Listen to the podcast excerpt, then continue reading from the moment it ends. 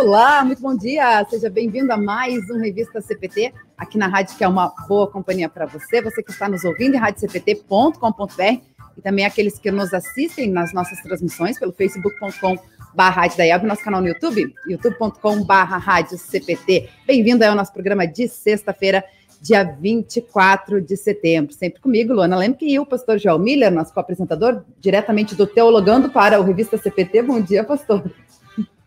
Bom dia, Luana. Bom dia a vocês, amigos ouvintes da Rádio CPT, a rádio que é uma boa companhia para você, nesta manhã de sexta-feira aqui no nosso Revista CPT. Luana mencionou aqui diretamente do, do Teologando para... Apesar o... de que hoje foi diferente é, o Teologando, né? Foi bem isso. especial. É, está acontecendo. É, ontem nós tivemos aí a reunião do Conselho Diretivo da Associação Nacional de Escolas Luteranas, né, a ANEL, e hoje, é, pela manhã, às oito e meia da manhã, iniciou o 22 segundo encontro de gestão e capelania da ANEL, e pela manhã, ali das nove às dez e quinze, nós tivemos uma palestra é, do diretor de, da rede de escolas batistas, né, falando sobre o fortalecimento das escolas cristãs, ele compartilhou a experiência de gestão dele, então, para os gestores da ANEL, e a gente transmitiu a palestra dele aqui pelo programa Teologando. Agradecer ao Rodrigo aí pelo trabalho de transmissão da, da palestra do, do Valceni, e falando sobre a, a escola confessional cristã, né, e a gestão dessas escolas, os desafios da, da gestão.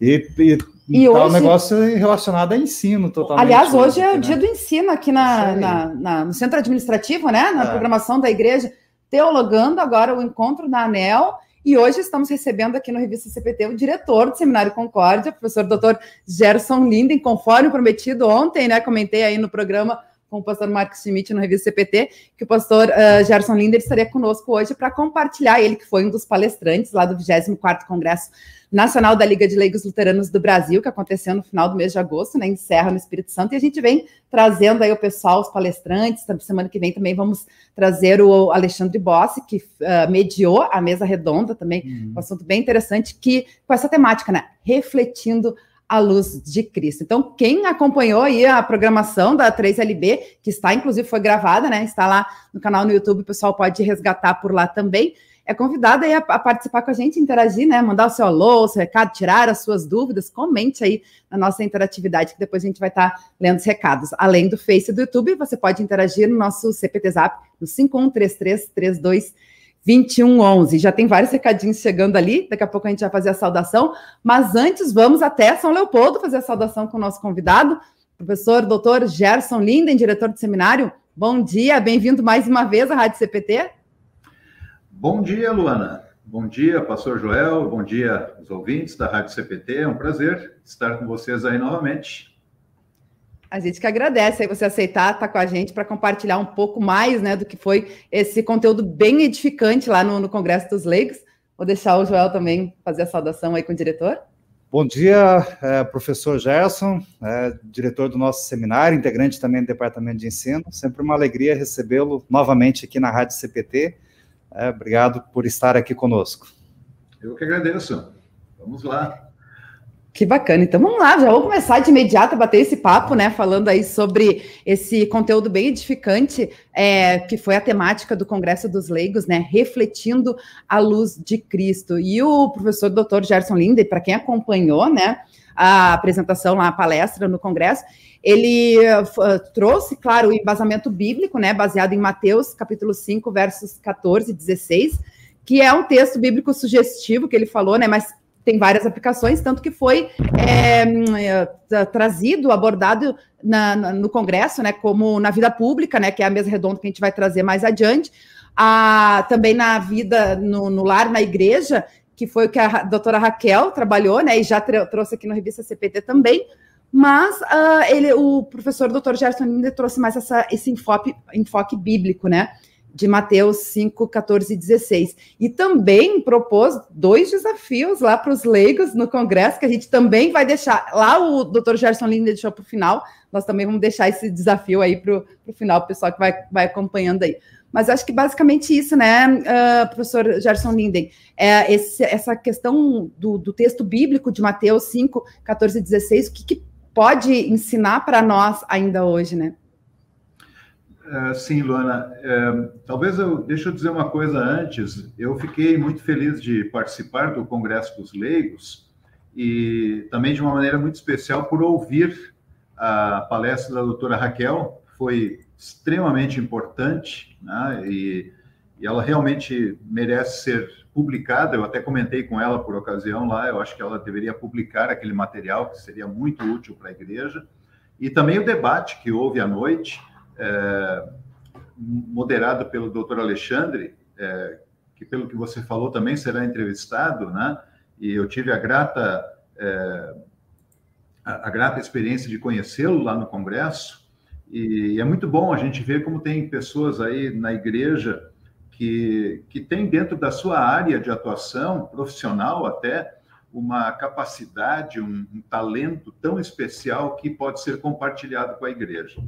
É, de fato, o meu trabalho foi um trabalho até mais simples, eu diria, porque é, eu fiz aquilo que a gente, como pastor, está acostumado a fazer, né? ler o texto bíblico, procurar entendê-lo dentro do seu devido contexto e aplicá-lo à vida é, dos filhos de Deus. Né? E o texto de, de Mateus 5, ele, ele é um texto muito sugestivo, de fato, são palavras do próprio Jesus, no assim chamado Sermão do Monte, em que ele afirma que os seus é, discípulos, eles são luz do mundo, e uma luz que deve brilhar para que Deus seja glorificado. Então, o tema, sem dúvida nenhuma, escolhido pela Liga de Leigos, é um tema muito relevante. E a minha preocupação aqui foi, é, com a palestra, foi de olhar para o texto bíblico e procurar, é, a partir do contexto dele, das palavras do, do próprio texto, levantar algumas questões que é, serviriam então de base para a gente continuar refletindo sobre esse tema. Com certeza. Inclusive, uh, você trouxe isso também, essa questão né, de, do sermão do monte ser um sermão ou um ensino, né? E aí, essa diferenciação acho que é importante a gente destacar aqui também, mas antes disso, eu quero fazer um comentário pelo que você falou, trazendo aí a, a experiência compartilhada também da doutora Raquel, doutora Alexandre, o pessoal que teve lá na mesa redonda, né? O Jean, o Neuci, que também está aqui hoje com a, gente, né? O, o Adelar, da Hora Luterana, é justamente que tem a ver com, com o, o, enfoque, né, do refletir a luz de Cristo, que você trouxe também, a questão das vocações, né? A gente colocar os nossos dons e talentos aí, né, no, no lugar onde Deus no, nos coloca, né? Mas enfim, depois a gente vai falar um pouco mais sobre as vocações, só queria fazer esse gancho aí. É, eu acho que é interessante a gente falar também sobre isso, né? Essa diferenciação do que é um sermão e o que, que é ensino, né? E, e como se aplica nesse texto também. Sim. É, isso foi uma, uma, eu posso dizer assim, uma, uma, certa provocação que eu fiz para os participantes lá, né? É claro que a gente sabe que dentro de um sermão há ensino e o ensino carrega consigo proclamação, quando é o ensino da palavra de Deus, né? É, mas a distinção que eu procurei fazer foi exatamente em cima do texto. É, a palavra do, do lema do Congresso, ela, como disse antes, está no assim chamado Sermão do Monte.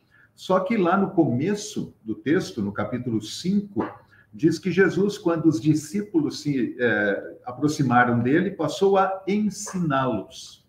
E, e, aí, então, é, eu, me parece importante destacar aqui é, o público-alvo de Jesus né? e, e com que base ele traz o Sermão do Monte, o assim chamado Sermão do Monte poderíamos chamar de um ensino sobre o monte. Aliás, esse título Sermão do Monte, ele não está dentro da Bíblia. Eh, os editores da, das Bíblias normalmente colocam lá, mas ele não faz parte do texto. Esse título, tudo indica, foi usado primeiro por Santo Agostinho, lá no final do quarto século da era cristã, e se tornou muito popular. Mas o, o, essa mensagem, e eu vou continuar chamando de Sermão do Monte, porque é assim que nós o conhecemos, né? Essa mensagem de Jesus ela tem um público-alvo bem definido. Ela, ela, em primeiro lugar, ela fala aos discípulos, aqueles que estavam com Jesus aprendendo com ele. Não apenas o seguindo, porque muitas multidões o seguiam e ouviam o que ele falava, mas estavam aprendendo com ele, ao ponto de, no final do evangelho, ele os enviar para também ensinar, batizando e ensinando, diz lá no final.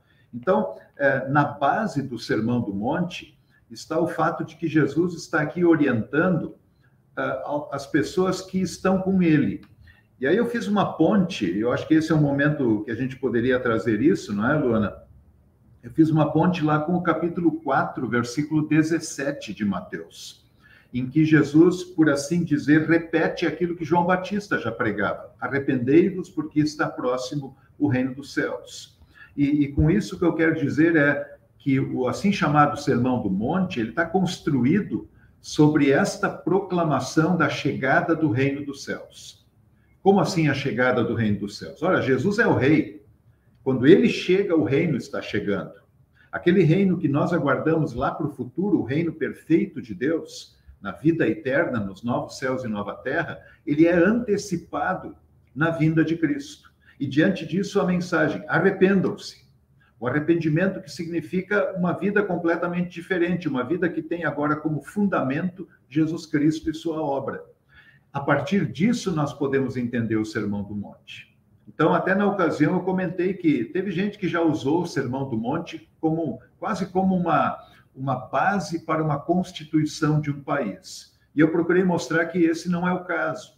Por mais que as palavras de Cristo devam se aplicar a todas as pessoas, mas somente quem de fato recebe essa palavra do jeito que ela pretende é aquele que passa pelo arrependimento diante da chegada do reino. Então, é uma palavra típica para os filhos de Deus. Por isso que eu prefiro chamar de um ensino de Jesus.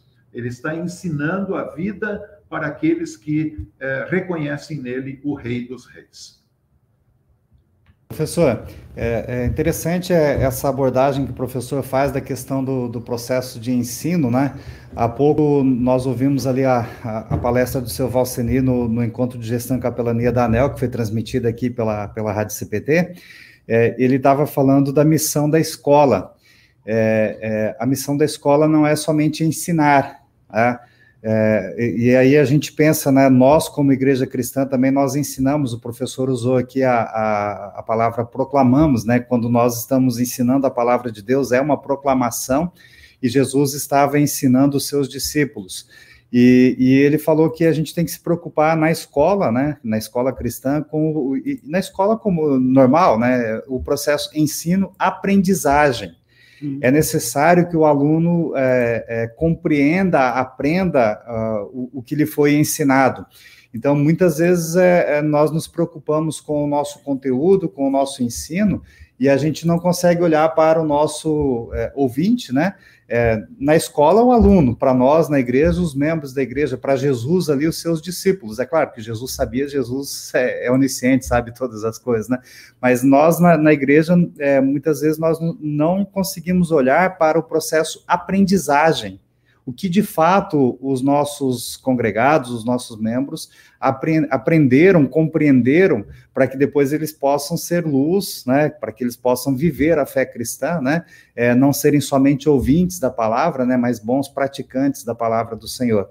Na escola, a preocupação passa pelo processo ensino-aprendizagem.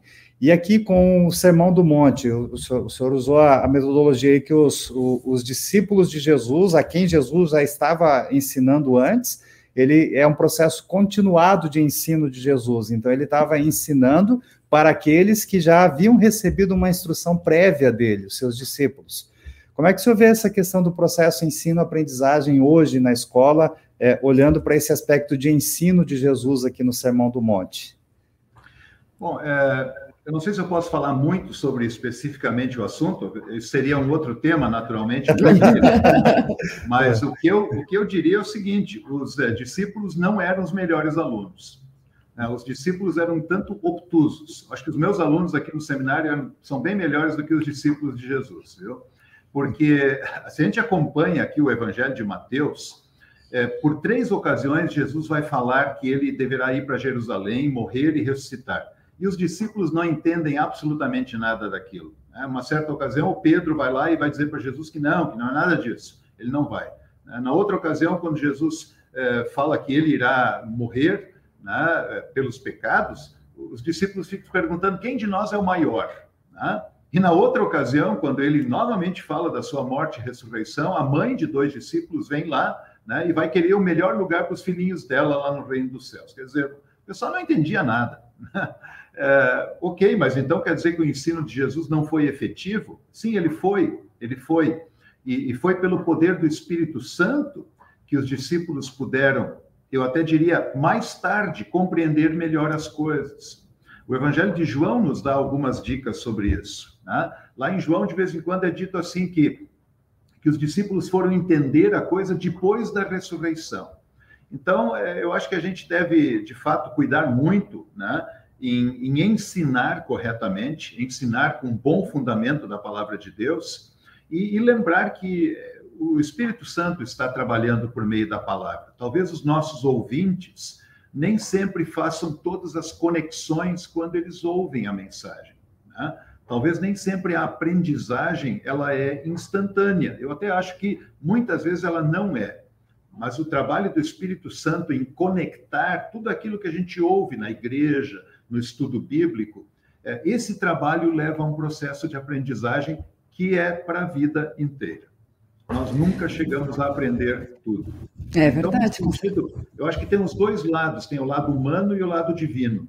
O lado humano, que os educadores se preocupam, evidentemente, devem se preocupar, é que haja esse, esse feedback, vamos chamar assim, né? Essa, esse retorno por parte do aluno, demonstrando que ele é, compreendeu a coisa ao ponto de poder colocar em prática.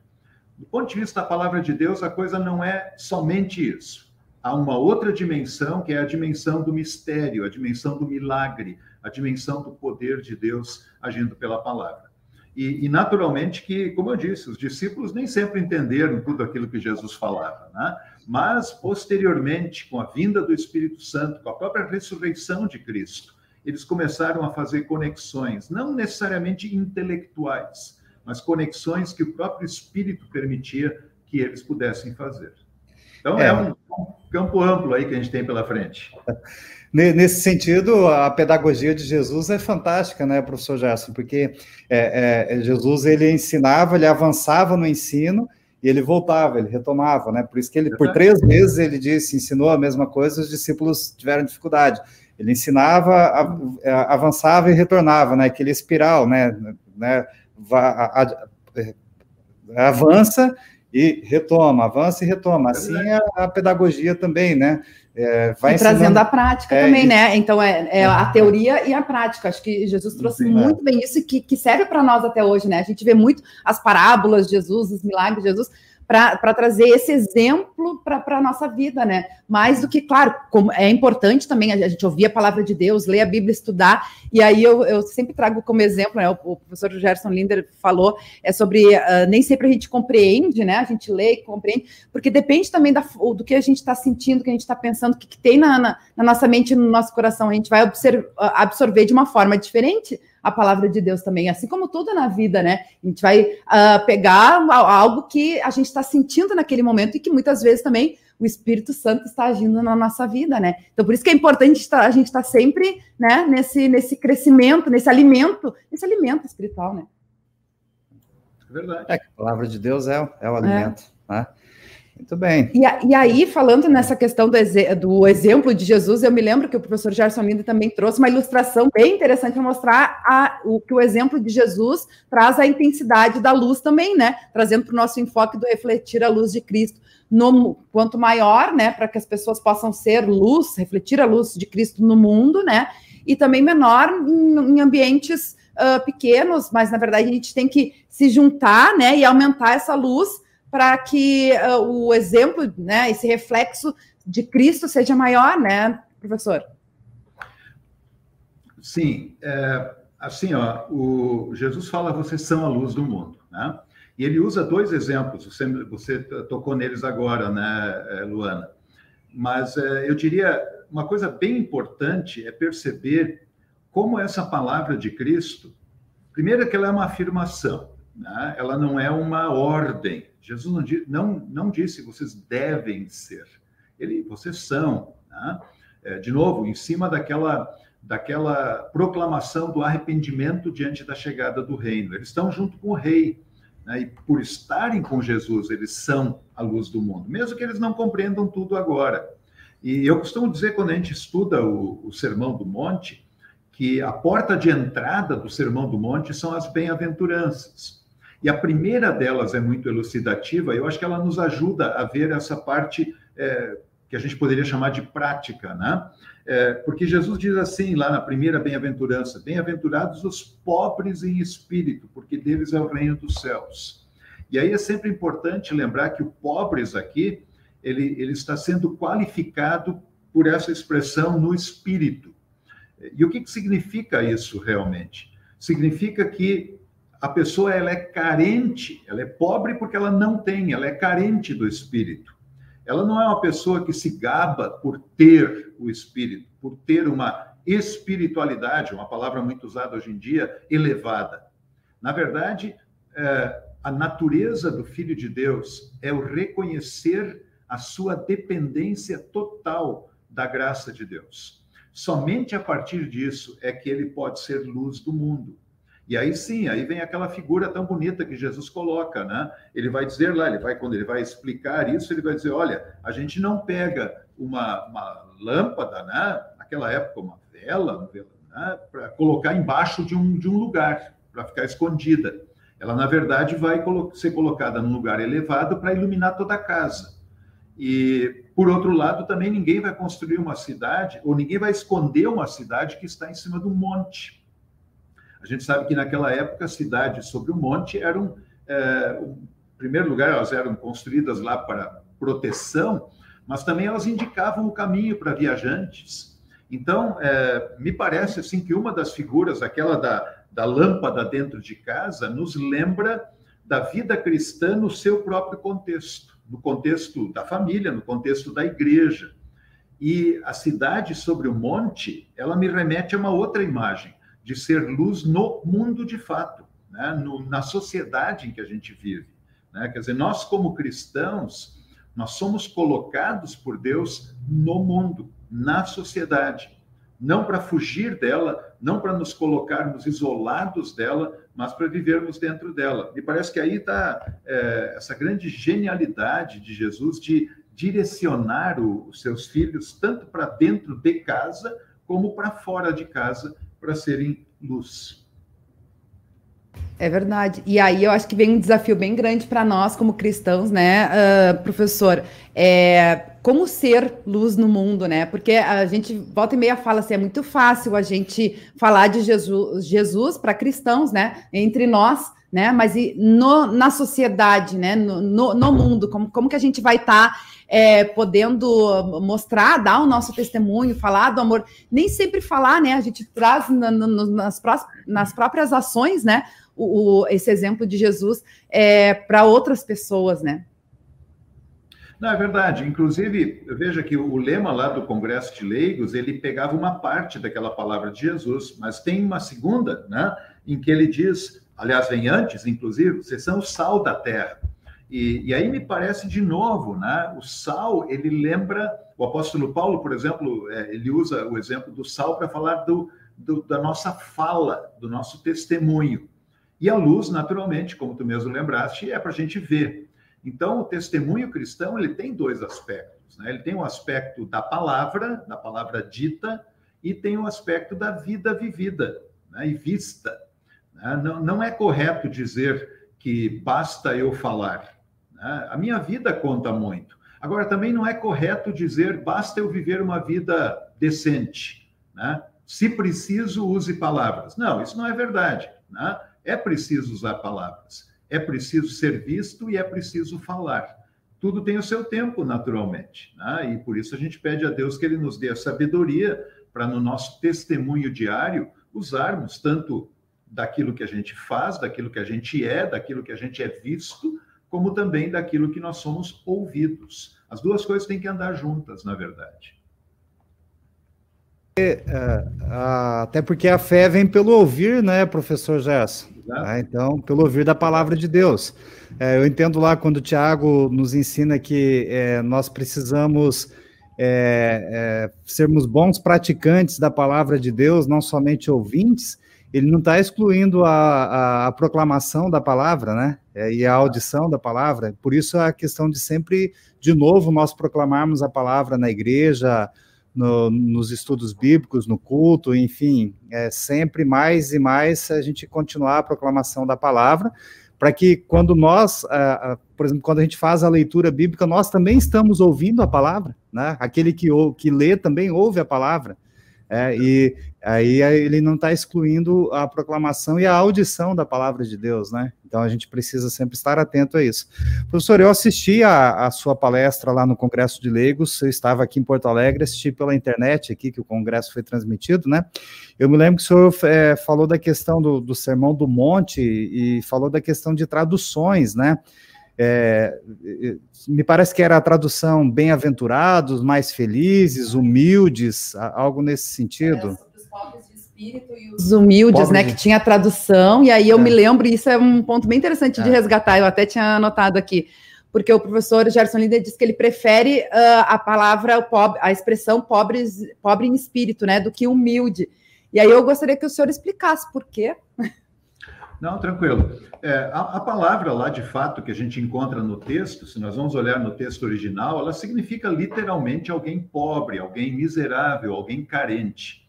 É, a tradução humilde, ela não é necessariamente ruim ou errada. É, no entanto, a gente sempre tem que cuidar como é que uma palavra é entendida hoje, né? E a palavra humilde, ela, talvez para muita gente, ela lembra uma qualidade da pessoa. Puxa, aquela pessoa lá é tão humilde, né? Humilde no sentido de se colocar no seu lugar e assim por diante, né? Ou seja, acaba sendo uma virtude. E a palavra aqui não é uma virtude. Né? A palavra aqui é uma carência. Né? A pessoa é carente do espírito. Ela não é carente de bens materiais. Essa palavra pode ser dita para alguém que é materialmente muito rico. Pode ser dita para um Abraão, por exemplo, né? para um Moisés, enfim, né? para uma pessoa que tenha bens materiais mas ela ainda assim é pobre no espírito, no sentido de que ela reconhece a sua carência da graça de Deus. Ela não consegue viver sem a graça de Deus. É, Lutero usou essa expressão: somos mendigos. Nós somos mendigos da graça de Deus. E aí o exemplo que eu dei naquela ocasião é, foi é, daquele, daqueles dois homens que foram ao templo. Né? Um, um fariseu, que era uma pessoa muito versada na palavra de Deus, e um publicano, um cobrador de impostos, que era uma pessoa muito mal vista, até porque havia essa má fama dos publicanos de serem ladrões. Né? E, e aí, quando eles vão ao templo, o publicano, o fariseu, vamos começar pelo fariseu, ele olha para cima e diz: Olha, Deus, puxa vida, é, que bom que tu tem a mim aqui no mundo, né? Porque eu sou o cara, né? Algo mais ou menos assim, né? Eu até brinquei que essa linguagem da novíssima tradução na linguagem de amanhã, né? É, então, eu sou o cara, né, Deus? Puxa vida, tu deve estar com orgulho de mim de eu estar aqui no mundo. O publicano, o cobrador de impostos, bate no peito, olha para o chão e diz: Eu sou um miserável pecador. E aí Jesus fala: Esse aí saiu justificado lá do templo. Esse é o pobre no espírito. Então, veja, não é uma qualidade que a pessoa é, impõe sobre si próprio, é o reconhecimento de quem eu realmente sou. Não é que eu me torno humilde, eu sou um pobre no espírito, eu sou carente da graça de Deus. Eu não posso chegar a Deus por minha própria razão ou força, como diz Lutero. Eu preciso que Deus venha a mim pelo seu espírito através do evangelho. Então, por isso, a tradução humilde eh, de espírito, ela, ela não, como eu digo, ela não, não está necessariamente errada, mas ela talvez não comunique aquilo que Jesus efetivamente estava colocando. E aí o paradoxo, né? O grande paradoxo. Bem-aventurado, feliz, bem-aventurado é o mesmo que feliz, né? Bem-aventurado é o pobre no que se refere ao espírito, por quê? Porque dele é o reino. Vejam só, é uma coisa incrível isso aqui, né? Desse pobre no espírito é o reino do céu. É, a coisa parece que, que é o contrário, né? É, quem é rico de espírito é, tem o reino do céu. O que é um rico no espírito? É o fariseu, aquele que acha que Deus tem orgulho dele por ele estar aqui no mundo. E, e o publicano nos ensina que, eh, que, na verdade, nós somos carentes da graça, dependentes da graça de Deus. E Deus é um Pai amoroso, ele gosta demais de derramar sua graça sobre seus filhos. E isso deixa Deus muito feliz, se a gente quiser usar essa linguagem. Né? Ele se alegra em contemplar seus filhos com a sua bondade, com a sua misericórdia, com o seu perdão. Essa é a verdadeira felicidade. Bem-aventurado é feliz. A verdadeira felicidade é a gente reconhecer é, o quanto a gente é dependente de Cristo. É verdade. Eu, uh, você trazendo essa, esse exemplo do, do fariseu do publicano que você trouxe lá também, eu me lembrei de outro exemplo que acho que é bem interessante a gente trazer aqui também, né? Uh, que é sobre a nossa motivação, né, para ser sal, sal e luz. A gente, a, essa compreensão e a motivação. Uh, uh, eu lembro de um exemplo que você trouxe, por exemplo, é, orar em público, né? Por que, que a gente vai estar num ambiente público, né, um restaurante, um shopping? Ah, vamos orar para mostrar que somos cristãos, né? Ou ah, vamos dar esmola para o mendigo ali para mostrar que não, nós uh, somos cristãos, né? Essas atitudes, né, professor? Acho que isso é bem oportuno assim, a gente falar qual é a motivação. Não que não possa fazer isso, não é essa questão, né? Mas por que estamos fazendo isso, né? Essa é uma ótima questão, Luana, porque eu até na ocasião chamei a atenção de que parece ter uma contradição nas palavras de Jesus quando ele fala, por exemplo, lá no texto do, da luz, né? Ele diz é, isso é Mateus 5,16, assim brilhe também a luz de vocês diante dos outros, para que vejam as, vossas, as boas obras que vocês fazem e glorifiquem o Pai de vocês que está nos céus. Depois, lá no capítulo 6 de Mateus, o mesmo Jesus fala: evitem praticar as suas obras de justiça diante dos outros, para serem vistos por eles. Então, parece uma contradição, mas não é. É exatamente como você colocou aí, Luana, o que está por trás disso. É, o que Jesus condena não é praticar as boas obras diante dos outros, mas praticar com a intenção de ser visto. É, eu, eu, gosto muito da figura do palco, né, no uhum. teatro. É, quem é que está no palco? Quem é que precisa ser visto? Cristo tem que ser visto.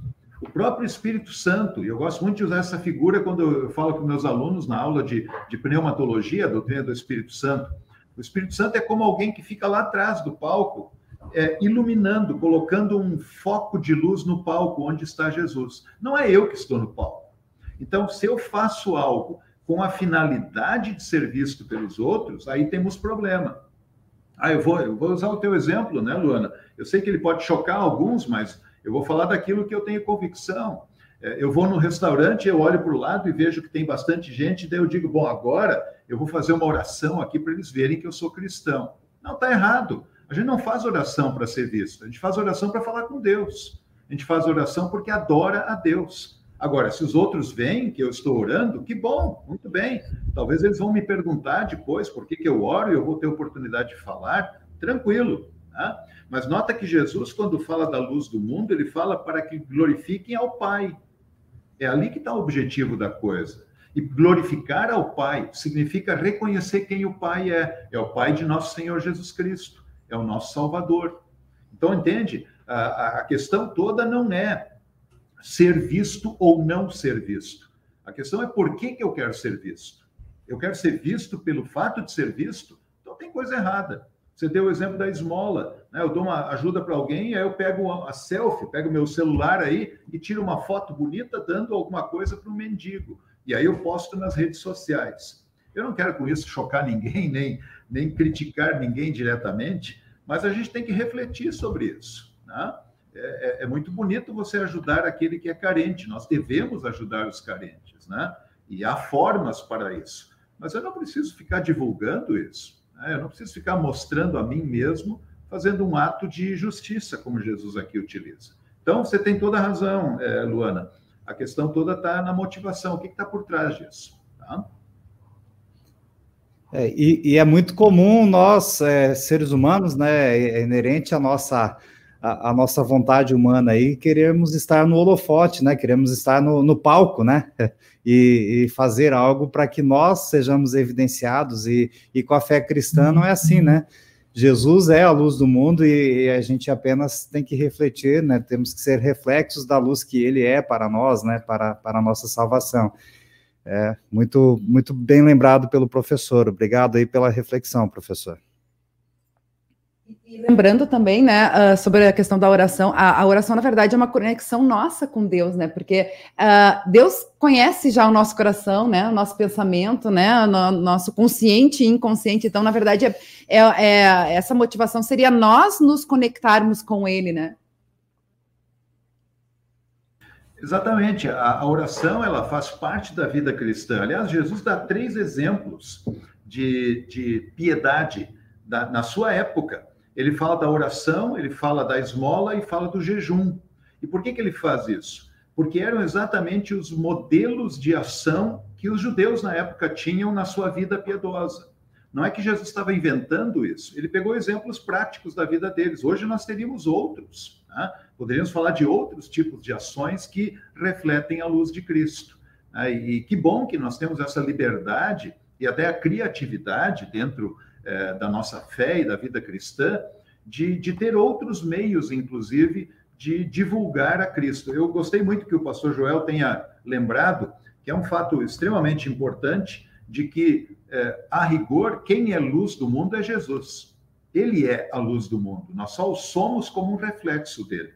Né? Porque quando ele diz assim, é, não se coloca uma cidade sobre um monte para escondê-la, Jesus está em cima do monte aqui falando, ele está no monte. Quer dizer, ele é a cidade que ilumina, ele é a luz para casa, em última análise. Né? Nós refletimos a luz.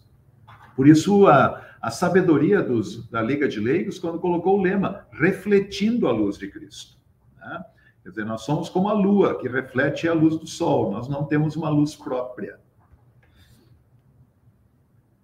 Você trouxe relacionado a isso também a questão do é, uma das heranças de Lutero, né? Que dar o testemunho, ser confessional não é apenas dar o testemunho, mas ser testemunho, né? E aí, com relação aí à questão das boas obras, como a gente está falando, que são essenciais, né, aos, aos cristãos, porém, a gente deve ser, né, uh, testemunho de Cristo, né? Não, é verdade, e isso é, é tão importante, né, porque é, quando a gente fala dessa vivência, né, de, de da gente ser testemunha, é, vem, vem exatamente a figura da luz, né, que é vista. E aí talvez as pessoas até se perguntem, eu acho muito importante a gente refletir sobre isso. O que, que eu posso fazer de diferente, talvez até de chamativo, de espetacular, para que as pessoas vejam e glorifiquem a Deus? É, eu diria, quem pensa assim, é, tem uma, uma, uma, um pensamento muito bonito, muito bonito mesmo. Ele quer que a luz de Cristo brilhe. Mas eu diria, não há necessidade de você imaginar obras imensas que você fará. Né? É, eu citei na ocasião lá no, no Congresso um autor bíblico, é, um, um, comentarista bíblico chamado Frederick Brunner, que ele exatamente trabalha a partir das bem-aventuranças para dizer que as obras cristãs elas se caracterizam pela sua modéstia e também pela sua misericórdia. Pela modéstia, quando as bem-aventuranças nos lembram de necessidade. Quem é pobre, quem tem fome e sede, quem é manso, quem chora. As primeiras bem-aventuranças falam da nossa modéstia, ou seja, da nossa pequenez. As outras falam da misericórdia. Bem-aventurados misericordiosos, pacificadores e assim por diante. Então, as obras cristãs, elas não têm que ser espetaculares. Né? Alguém vai dizer, puxa, mas eu não sei fazer muita coisa na igreja. Né? Eu, eu não tenho muita, muito jeito para, de repente, sair na rua falar. Não, você não precisa. Ninguém deve se sentir constrangido a fazer aquilo que não é da sua natureza, enfim. Mas aproveite as oportunidades né? e, e não se feche às oportunidades. Às vezes a gente acha que não é capaz de fazer algo e Deus coloca a situação na nossa frente e nós, por assim dizer, somos obrigados a fazer algo pela situação e pelo seu espírito ele nos capacita. Mas acho que é muito importante, Luana, dizer isso para o povo de Deus, né? Ninguém deve imaginar, puxa, eu gostaria de ser que nem a Luana também, né? De afinal de contas, olha só, né? Falando aí na rádio, toda, toda, toda, todo o conhecimento de tanta coisa. Não, nem todo mundo é a Luana, né? Nem todo mundo é, é o Alexandre que teve conosco lá no, no Congresso, né? Uma pessoa absolutamente brilhante, né? Que eu gostei demais de conhecer realmente. Né? Nem todo mundo é como a doutora Raquel. Né? Nem todo mundo é como o pastor Joel, sabe? Cada um de nós é colocado num lugar e Deus, na sua sabedoria, misericórdia e bondade, ele não nos cobra aquilo que, que nós não temos. Né? Então, é, eu lembro quando eu era pastor lá em São Paulo e a gente teve uma oportunidade muito bonita nas ocasiões especiais do ano de ir aos semáforos entregar folhetos. Hoje em dia até isso é muito complicado de fazer, mas eu estou falando de algo aí há 30 anos, mais ou menos, né? e, e a gente entregava folhetos. E eu lembro que alguns membros da congregação disseram: Ó, oh, pastor, eu quero ir, eu também quero ir lá no centro e tal. E outros disseram: Ah, pastor, eu tenho jeito para isso, né? É, mas se o senhor me der aí uns folhetos, eu entrego lá na minha rua. Ótimo, que bom, pronto. Ninguém é obrigado a fazer aquilo que está no projeto do pastor, especificamente de uma boa obra. Né? Nós não construímos boas obras artificialmente. Elas acontecem na nossa vida diária. Acho que isso é um, é um tema extremamente importante da gente refletir com o povo de Deus. Lembrar que a boa obra é um fruto que o Espírito Santo produz em nós, né? Pelo ouvir da palavra de Deus, o Espírito Santo gera em nós a fé, e o apóstolo Paulo diz lá em Gálatas, né? Os frutos do Espírito, né? Então, a, a, as, as obras, elas não são boas porque nós as praticamos, né?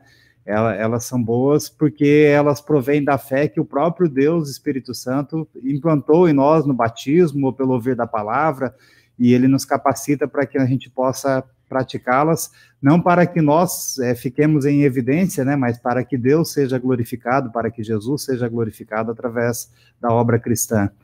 É, professor, eu sei que o tema é, é, é diverso aí, mas a, está falando do ensino de Jesus ali no Sermão do Monte, né? E ele começa com as bem-aventuranças. O que, que significa bem-aventurados ou bem-aventuranças? E, e, ele também sempre fala assim de uma condição humana, né? Pobre de espírito, por exemplo, né? Pacificador, enfim. E ele é, parece que ele fala ali que quem, quem realizar aquelas obras, quem praticar aquilo, parece que será compensado. É isso que o texto diz? Não, não é bem isso que o texto diz. é, o termo bem-aventurado, ele é um termo que já aparece no Antigo Testamento. Né? Na própria tradução do Antigo Testamento para o grego, é, se usa o mesmo termo grego, makarios, que é usado por Jesus aqui. E o que, que é um bem-aventurado? Uma outra tradução possível é feliz. E a felicidade ela é, você lembrou há pouco do fruto do espírito. Bom, a felicidade é parte do fruto do espírito, né? O fruto do espírito é amor, alegria, paz e assim por diante. Então, por definição, bem-aventurança é dádiva. Bem-aventurança não é conquista. E aí, quando a gente lê o texto, bem-aventurados, por exemplo, os pobres em espírito, porquê deles é o reino dos céus? Esse porquê não é por causa ele não é uma causa é, da pessoa, por ser pobre, receber o reino. Na verdade, ela é, ele explica o porquê alguém é bem-aventurado. Você é bem-aventurado, mesmo você pobre, você miserável no que se refere ao espírito. Sabe por quê? Porque você tem uma dádiva, e a dádiva é o reino dos céus. Então, nesse sentido, essa bem-aventurança, essa alegria, né, essa felicidade, talvez é uma palavra boa para a gente usar, né? A felicidade, ela, ela não é uma conquista, ela é uma dádiva, ela é um presente. Portanto, Jesus não está aqui fazendo um é, tipo algo do tipo assim: você me faz uma coisa para mim e eu lhe devolvo em troca o reino dos céus. Não, é o contrário. Você tem o reino dos céus. Por quê? Porque você está comigo. Lembrem que ele está falando com os discípulos. Discípulos são aqueles que estão com ele. Vocês têm o reino dos céus. Vocês são herdeiros dele. E por isso eu digo que vocês são felizes, sendo pobres, sendo fracos, sendo famintos da justiça. Né? Nota que é importante lembrar que as primeiras bem-aventuranças falam de carência. Eu antes eu, eu fiz uma pequena divisão aí nas bem-aventuranças. As primeiras falam em pobre, o que chora, o que tem fome, ou seja, os mansos, que, é uma palavra para alguém que reconhece sua pequenez também. Né? E logo depois ele vai falar de ser misericordioso, misericordioso, limpo de coração, pacificador, perseguido por causa da justiça. Ou seja, essa essa alegria, essa felicidade, essa bem-aventurança, ela parte de uma dádiva. Deus me dá, Deus me torna bem-aventurado por estar com Cristo. E isso tem implicações na minha vida. Isso se reflete na minha vida na, na, forma de ser misericordioso com o outro, na forma de é, buscar a paz e assim por diante. Então, tem, tem essa, é, essa dimensão tão, tão rica na, na bem-aventurança. Ela é uma dádiva e ela é, ao mesmo tempo, uma oportunidade para a minha vida cristã. Essa teologia da graça, né, professor, é, é maravilhosa, né, porque é, como o professor acabou de dizer aí, não é, não é porque eu fiz ou eu faço, é porque eu estou em Cristo, né? A mesma questão lá que o texto fala que nós refletimos a, a, a, luz de Cristo, né? Então, porque nós estamos em Cristo é que nós somos luz, porque nós estamos em Cristo é que nós somos sal. É, e a gente vai então viver a vida cristã por estar em Cristo, né? Então, enraizado em Cristo, firmado em Cristo, enfim. Né? E, e o estar em Cristo, e até o estar em Cristo não é obra nossa, né? Não é uma um, uma capacidade nossa, estar em Cristo, é Deus quem realiza isso em nós pela palavra, pelo batismo, enfim, pela graça e misericórdia de Deus que quer que todos sejam salvos, né? Muito bom. Luana, parece que a gente tem interação dos nossos Temos, temos muitos comentários aqui nas nossas redes sociais, né? A gente já vai quase encaminhando aí para o final, a gente não leu ainda, então vamos lá, dar, mandar o um abraço aí, ler esses comentários do pessoal que está participando com a gente é, aqui pelo Facebook. Então, nós temos a Elisa Tesk Feldman, está sempre ligadinha aí com a gente. Bom dia, querida Luana, demais participantes do Revista, aqui em Tramandaí, fazendo 17 graus, chuvo, chovendo por lá, né? Acompanhando com o Renato. Abraço abençoado final de semana. Um abraço aí para Elisa, obrigada, ela está sempre ligadinha com a gente, né? Salete e Hélio Hiller também estão com a gente. Bom dia, Luane e Pastor Joel. Esse programa é uma bênção para a gente, muito aprendizado. Amém, obrigada aí por estar com a gente.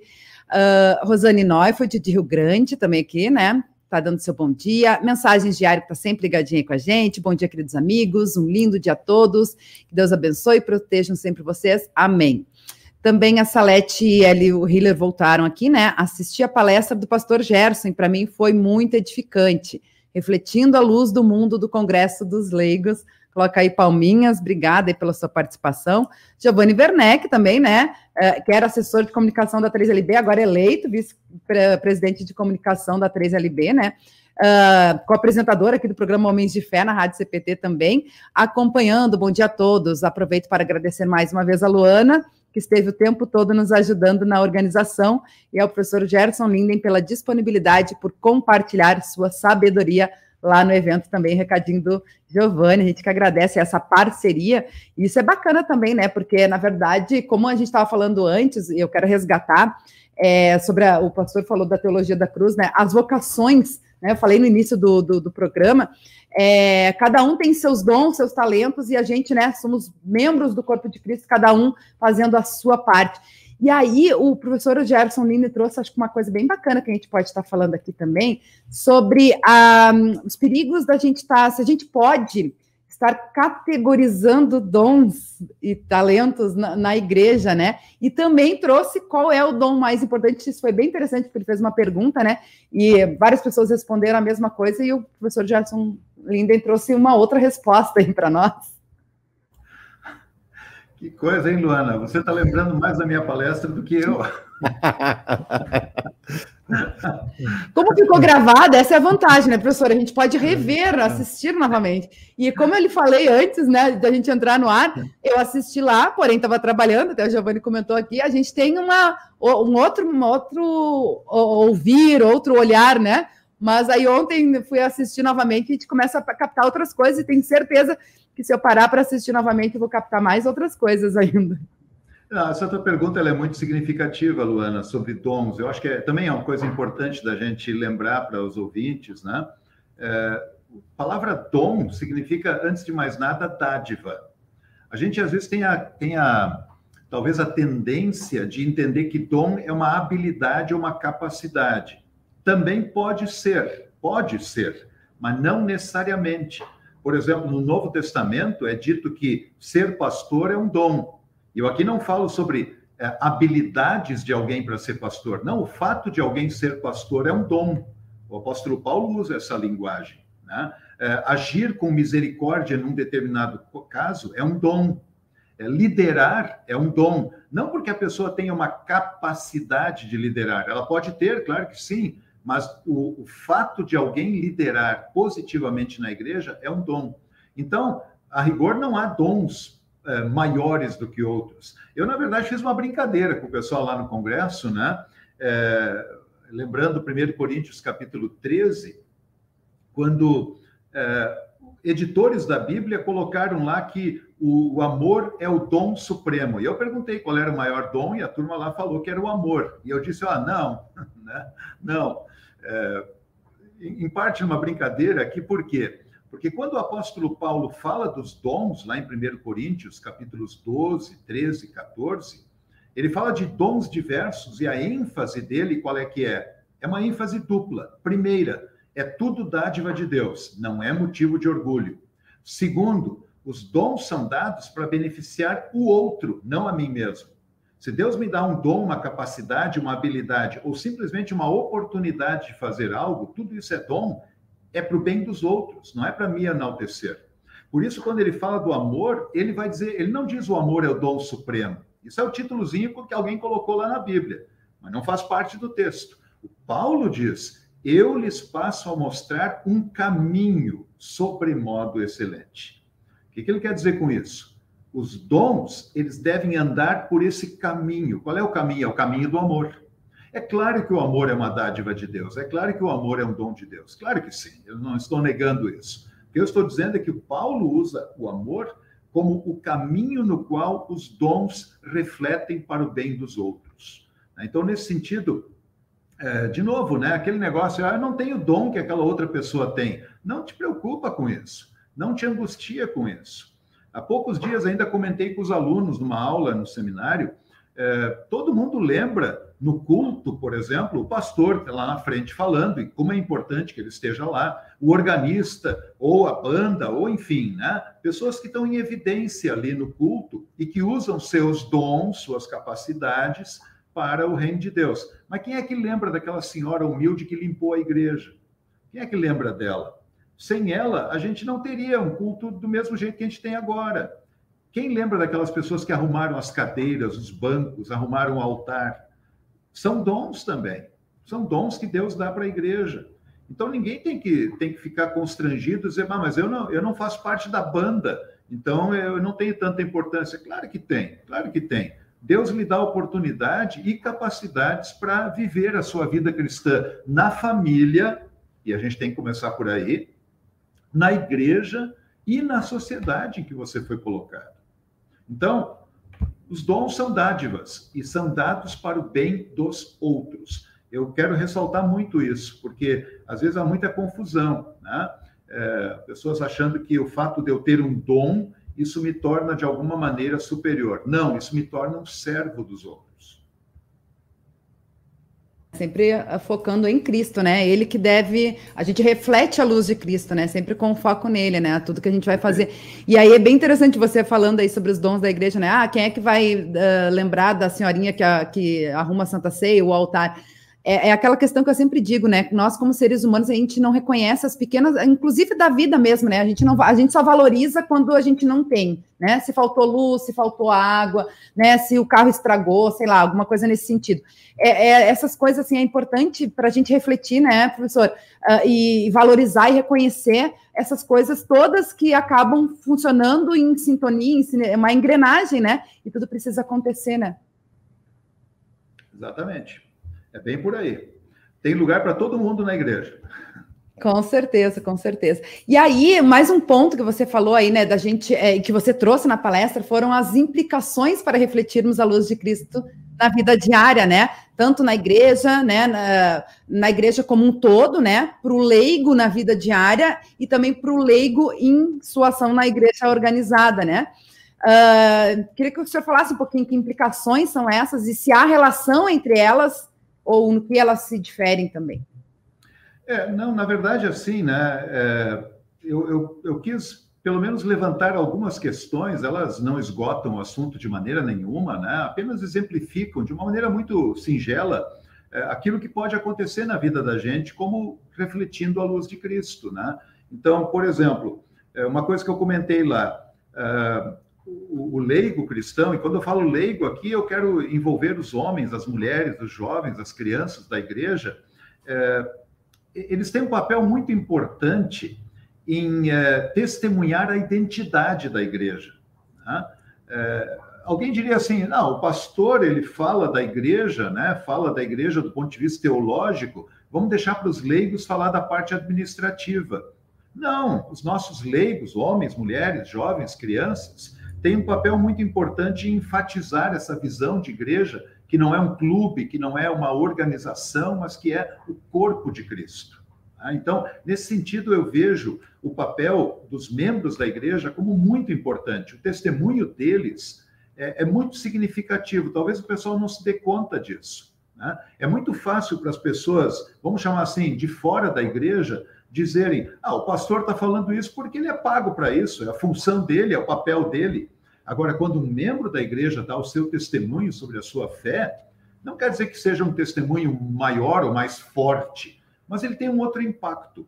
Então, nesse sentido, eu quis desafiar os leigos da, da, da igreja de que eles saibam do papel fundamental que eles têm. E aí, dentro disso, né, Luana, eu comentei que é, seria muito importante que dentro das nossas comunidades a gente parasse para refletir um pouco mais como os nossos leigos da igreja, homens, mulheres, crianças, jovens, é, estão sendo preparados para a vida diária na sua vocação diária, como pai, como mãe, como filho, como cidadão, como empregado, como patrão, enfim.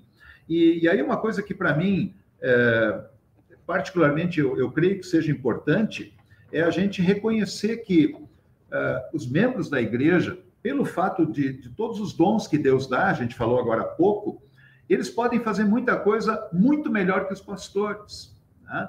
E, e, aí uh, eu fiz uma pequena conexão lá no, no Congresso entre as habilidades e capacidades e oportunidades que alguém tem na vida profissional, por exemplo, e que podem muito bem ser aplicadas dentro da igreja. Nós temos administradores na igreja, contadores na igreja, professores na igreja, né, que trabalham isso no seu dia a dia. Vejam quanto talento que a gente tem que pode ser utilizado.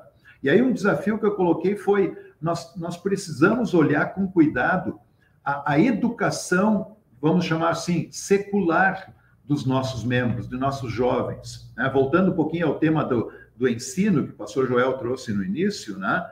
É, nós devemos incentivar que nossos jovens vão para frente na educação, que façam uma faculdade, que façam, se possível, um mestrado, um doutorado, sem desprezar aqueles que não tiveram a oportunidade de estudar. Mas se tem, vamos lá, aproveite aquilo que é uma oportunidade que Deus lhe dá.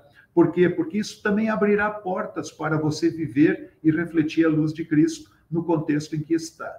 Veja como é, como é bonito a gente ver pessoas da nossa igreja que pelo preparo que tem na vida diária do seu trabalho, estudo, elas também têm uma oportunidade de dar um testemunho é, no lugar em que Deus lhes colocou. Então, é, foram, foram é, reflexões assim que a gente trouxe, né, Luana e Pastor Joel, que, como eu digo, não esgotam o assunto, evidentemente, mas que procuram desafiar as pessoas para ver a vida diária como uma grande oportunidade. Com certeza, com certeza. Falando em desafio, né? Eu comentei no início do programa que lá o professor Gerson Linde tinha desafiado os leigos, né? E justamente com relação ao, aos jovens também, né, professor? Porque é um enfoque da, da próxima, dessa gestão agora eleita lá da 3LB, que é o, o jovem e o homem, né? Uh, é foi um desafio feito justamente nesse sentido, né? Da gente poder estar preparando, né, os nossos jovens. E aí nós temos novidades no seminário justamente nesse sentido, né?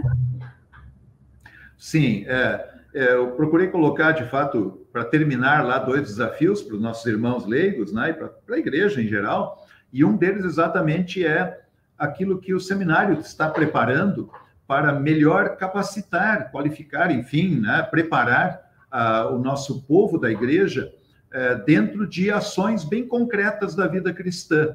E eu estou me referindo aqui à ET, a Educação Teológica por Extensão que está passando por uma reformulação total, é, com agora seis grandes terminalidades.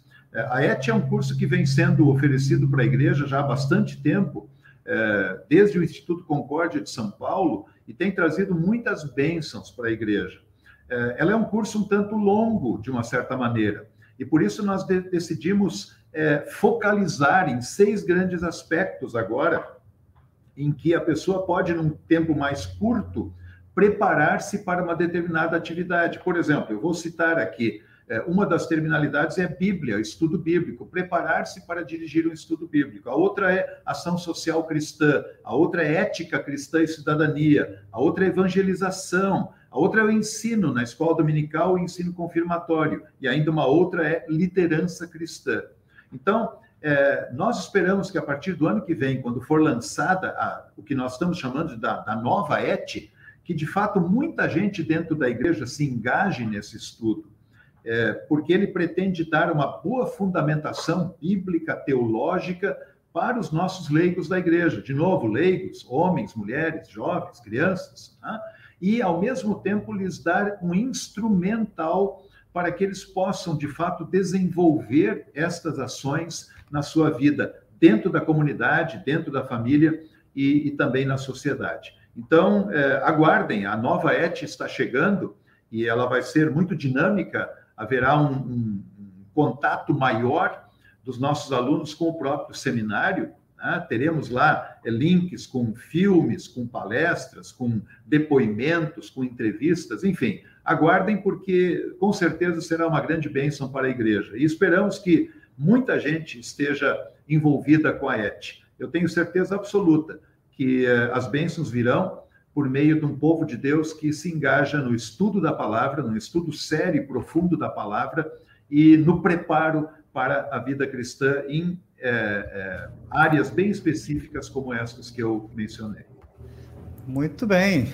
Parabéns aí ao Seminário Concórdia pela, pela nova ET, né? Eu creio que a, a, a, igreja aguarda com bastante expectativa aí o início dessa nova ET que foi reformulada e penso que será uma benção muito grande para a nossa igreja, né? Que pode ser, pode ser feito aí os seis módulos ou escolher um, uma das, das terminologias aí, conforme o professor falou.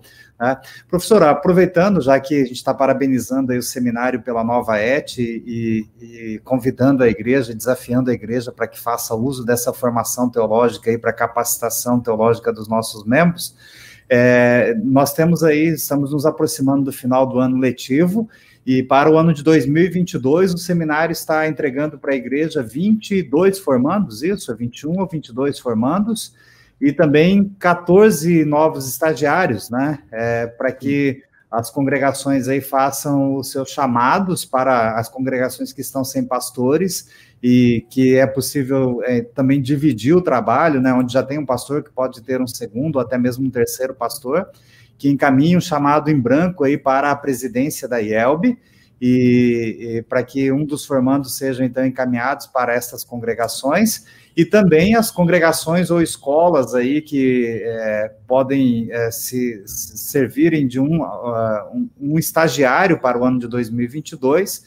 O prazo para o envio de chamado para formando e também para o pedido de estagiário é 31 de outubro. Ah, então temos aí Dia da reforma. Um, um, alguns dias aí, um mês e, e, e pouquinho aí, quase, quase uns 40 dias aí, então, pela frente, para que possam fazer aí, então, seu chamado para o pastor formando ou o pedido de estagiário. É, é, lembrando que as congregações que chamam estagiários são parceiros do Seminário Concórdia na formação dos nossos alunos e de futuros pastores da igreja, né?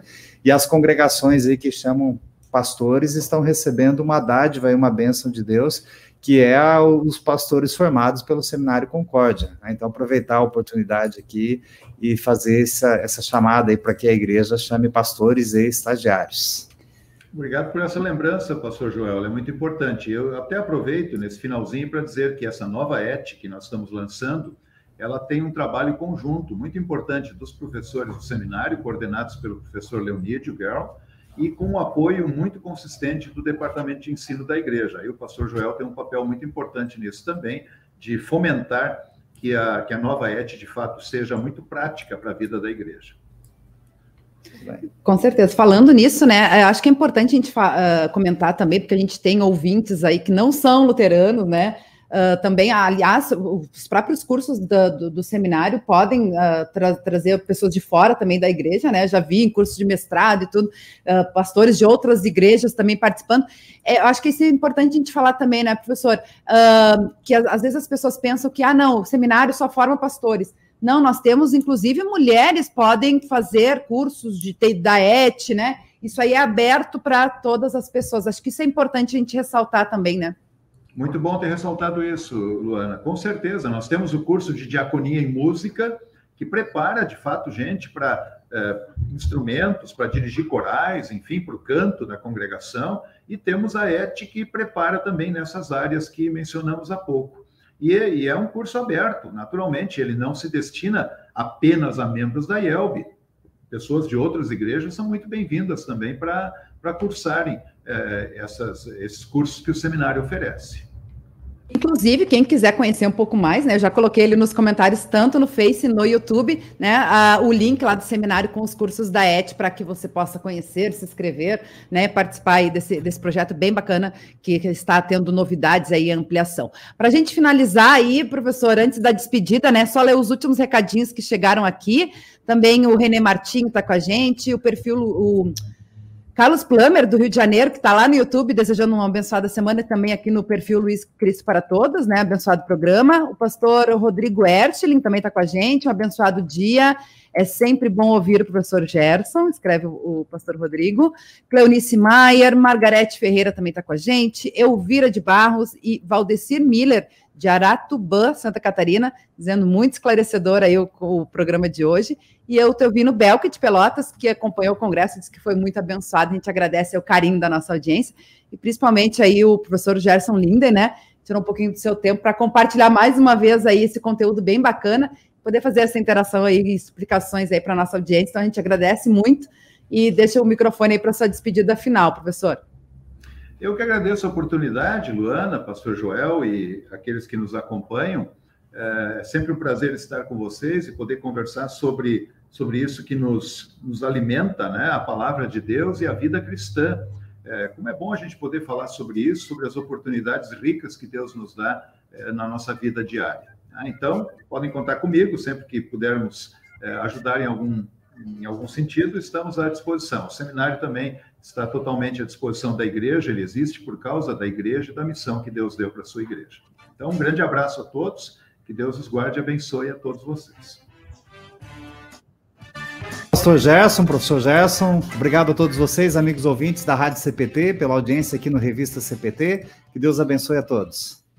Isso aí, obrigado, professor Joel, mais uma vez está com a gente aí, né? Às sextas-feiras, programa bem bacana, Revista CPT. A gente vai encerrando, agradecer a toda a nossa audiência também né, desejar um abençoado final de semana, mas antes disso, né, você acompanha às duas horas da tarde o programa Todo Elbe Canta com o maestro Abner Campos e hoje com o Rodrigo Bock também, vão trazer os hinos do cancioneiro Louvai ao Senhor. Não perca, duas horas da tarde na Rádio CPT.